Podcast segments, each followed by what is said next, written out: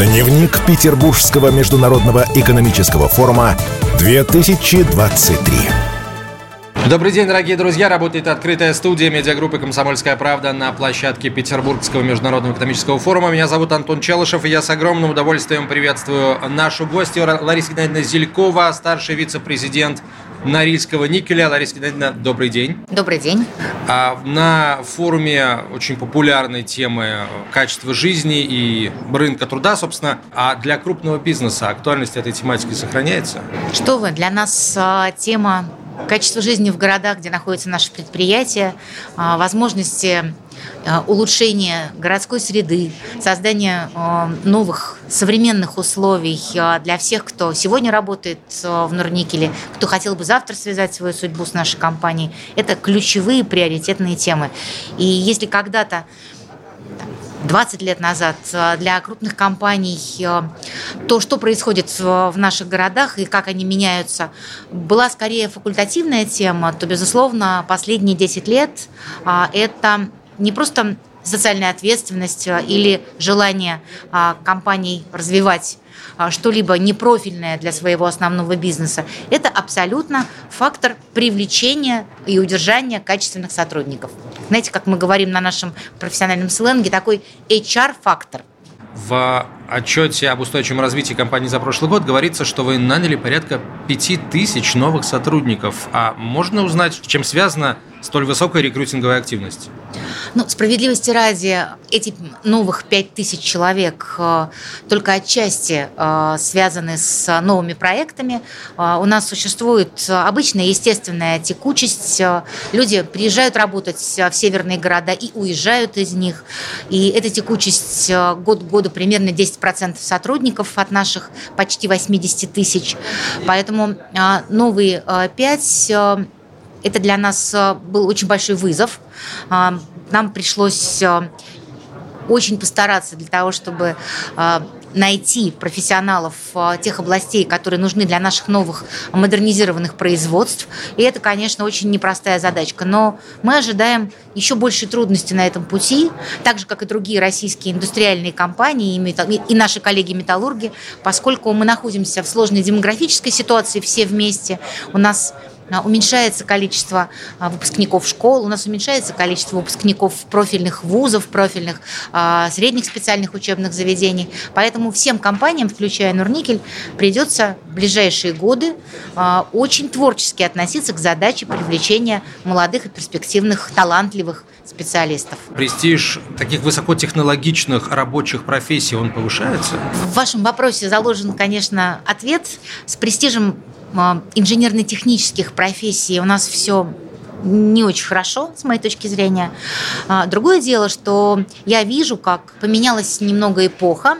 И если еще 10 лет назад а, количество желающих получать профессии абстрактные из серии менеджмент, там, управление не пойми чем, было очень высоким, то сегодня, конечно же, выпускники школ, семьи хотят, чтобы их дети а, понимали, что они будут делать после окончания обучения. И в этом смысле а, у нас, у индустриальных а, крупных компаний, конечно же, есть большая фора. Мы точно можем предложить, и Нурники, или другие наши коллеги по металлургическому цеху, можно предложить очень понятную траекторию и профессионального, и карьерного, и личностного роста.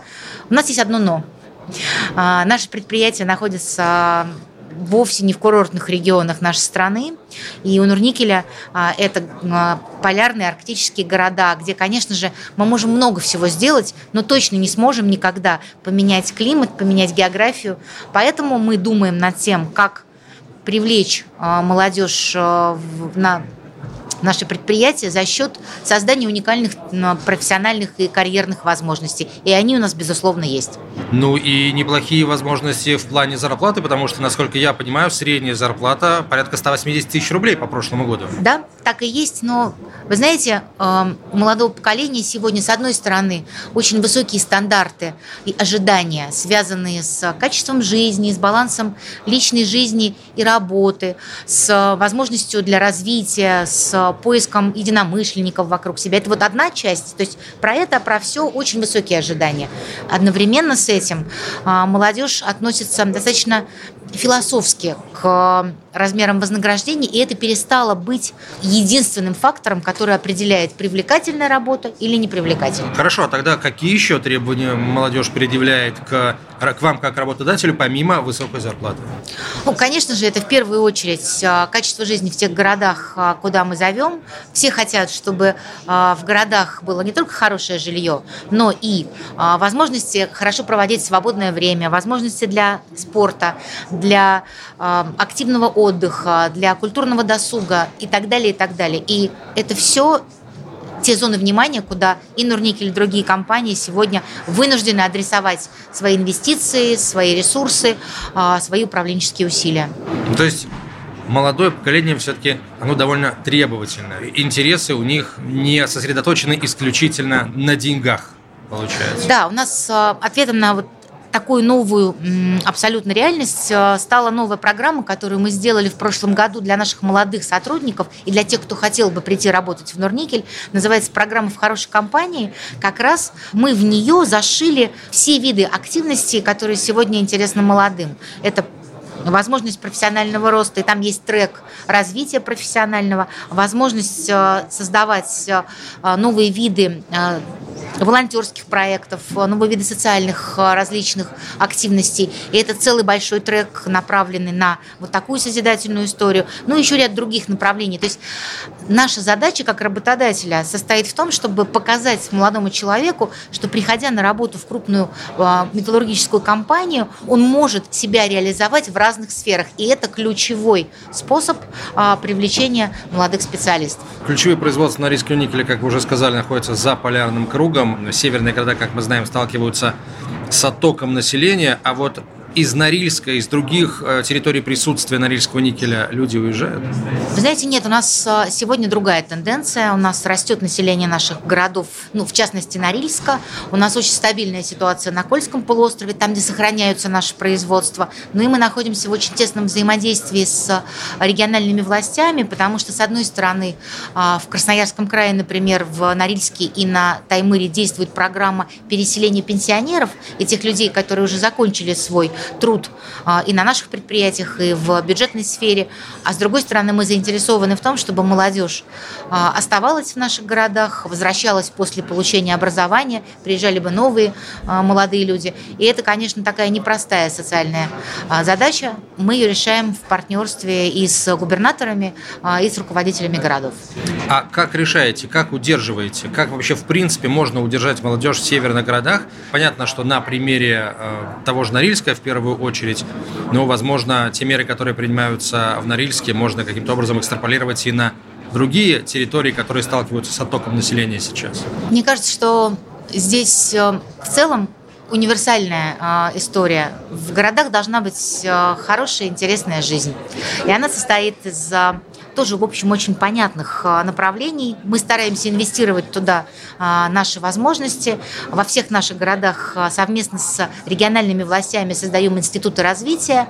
У нас в Норильске есть агентство развития Норильска, в Мончегорске есть агентство развития Мончегорска, чуть севернее на Кольском полуострове в Печенском округе есть агентство развития «Вторая школа», и это наш ответ, что мы думаем нужно было бы делать. Эти агентства развития создают возможности для местных предпринимателей, а, помогают а, активным горожанам а, реализовывать свои самые разные проекты на территории вместе с городскими властями привлекают лучших специалистов и лучших экспертов по реновации и развитию тех э, инфраструктурных учреждений, которые работают в городах. Вот это все вместе, плюс интерес самих молодых и перспективных, мне кажется, лучший способ что-то сделать а, по-новому, а, дать новые возможности. Желание у людей что-то поменять самим есть, им надо только, получается, просто помочь? Я считаю, что да. Я хотел бы спросить в качестве завершения такого, вот расскажите, пожалуйста, что получит молодой специалист, если примет решение а, перебираться в один из регионов присутствия Норильского никеля и устроиться к вам на работу? Ну, во-первых, Норникель это очень а, стабильный а, работодатель. Как выяснилось, за годы пандемии и за последний год наших новых вызовов, с которыми все столкнулись. Стабильность с точки зрения возможности получать стабильную работу, стабильное вознаграждение, работать с понятным объемом твоих профессиональных компетенций и задач стоит дорого если можно так сказать. И мы, безусловно, таковым являемся.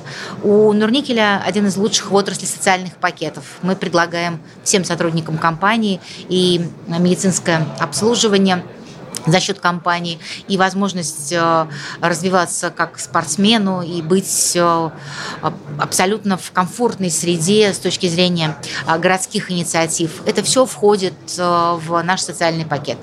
Ну и у нас очень активно развивается все, что связано с карьерным ростом и профессиональным развитием. Есть корпоративный университет.